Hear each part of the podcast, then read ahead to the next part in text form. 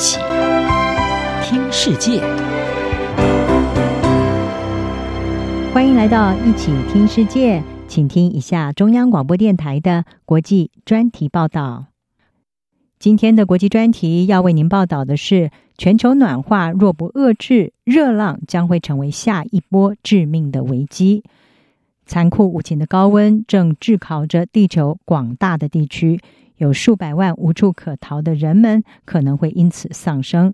遮蔽毫无作用，水表温度比人们血管中的血液还要温暖。这是一部新科幻小说的情景，但是它所描述的令人窒息的恐怖，比起虚构，恐怕已经更接近于科学。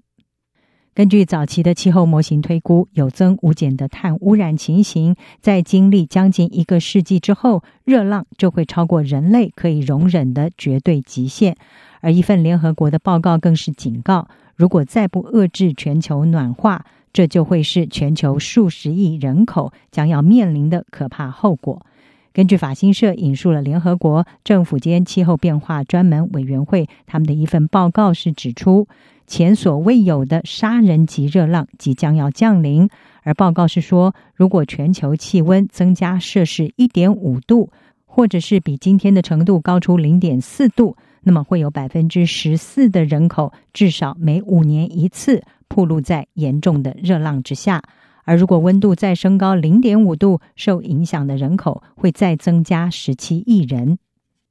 而报告是说，气温升高不只是温度计上的数字变化，高温还有高湿度结合的时候，会变得更加的致命。因此，不只计算温度，也衡量空气的湿度，还有其他因素的湿球温度，英文称为 wet bulb temperatures，也就成为评估人体受环境条件影响的一个重要指标。专家是说，当湿球温度超过摄氏三十五度，一般健康成年人就没有办法存活了。而就算让他无限量的喝水也没有用。湿球温度它是衡量空气当中相对湿度的指标，而它是指对一块空气进行加湿，相对湿度达到饱和的时候所达到的温度。就波斯湾地区热浪进行研究的一位专家雷蒙他说，当湿球温度极高的时候，空气里面是充满了太多的水分，这个时候流汗就没有办法排除人体过多的热能，而在没有进行人为降温的情况之下，到了某一个程度，也许是经过六个小时或者是更多的时间，就会导致器官的衰竭或者是死亡。事实上，全球在过去数十年之间已经发生过好几波的致命热浪。二零一五年有两波湿球温度达到了三十度的热浪，导致印度还有巴基斯坦超过四千人死亡。而二零零三年也有一波湿球温度不到三十度的热浪，造成了西欧有超过五万人死亡。根据健康指标以及评估研究所他们的研究报告显示，二零一九年，全球和高温相关的死亡人数已经超过了三十万人，其中有大约十万人可以被认定是因为全球暖化而死亡的。死亡人数大部分都集中在巴西、秘鲁、菲律宾等等这些开发中国家，而死因多数是中暑、心脏病、脱水，还有许多应该能够避免的原因。根据雷蒙的研究，从一九七九年以来，湿球温度升高到危险的摄氏二十七度的情况增加了超过一倍。他的研究也预估，如果地球平均气温比工业革命前时代上升超过摄氏二点五度，湿球温度就会在接下来数十年间，在部分地区频繁的超过摄氏三十五度。而事实上，人类的活动目前已经让地球平均气温比工业革命之前升高了有摄氏一点一度。世界各国在二零一五年达成的巴黎气候协定，就是希望能够将升温的幅度控制在能够低于摄氏二度，或者是尽可能的控制在一点五度。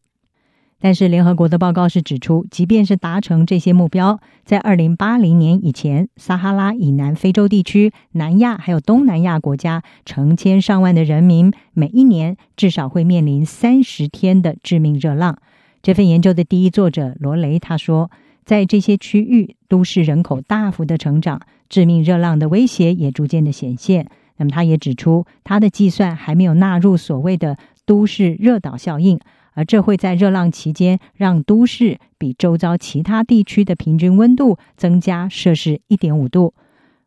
在这些地区当中，撒哈拉以南的非洲地区对于致命热浪其实是特别的脆弱。那么有很大一部分就是因为这个地区因应热浪的准备做得最少。同时，联合国的报告也指出，在中国的中部还有中亚，预期会出现极端的湿球温度，而且呢，可能会超过人类生理所能够适应的门槛。其实，就像许多气候变迁所带来的影响。热浪在世界各地所产生的影响其实也不一致，在一些发展中国家，经济发展追不上来帮民众降温的成本，也暴露出了全球暖化还有适应暖化能力之间的竞赛。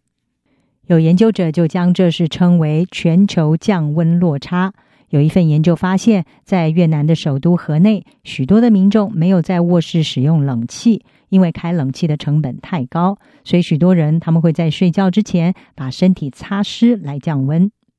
联合国的报告也指出，高温会在直接导致人体达到没有办法运作的程度之前，就间接的先置人于死地。例如，高温会扩散病媒。破坏作物的收成和营养价值，也会降低劳动生产力，同时呢，让户外工作成了威胁生命的活动。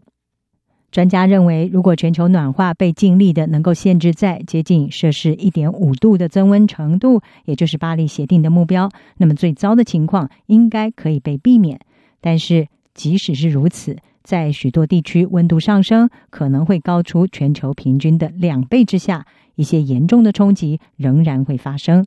联合国的报告就警告，今天的孩童将会见证到更多日子的极端热浪，而到时候在户外活动将会在体能上成为更加的不可能。以上专题由郑锦茂编辑，还青青播报。谢谢您的收听。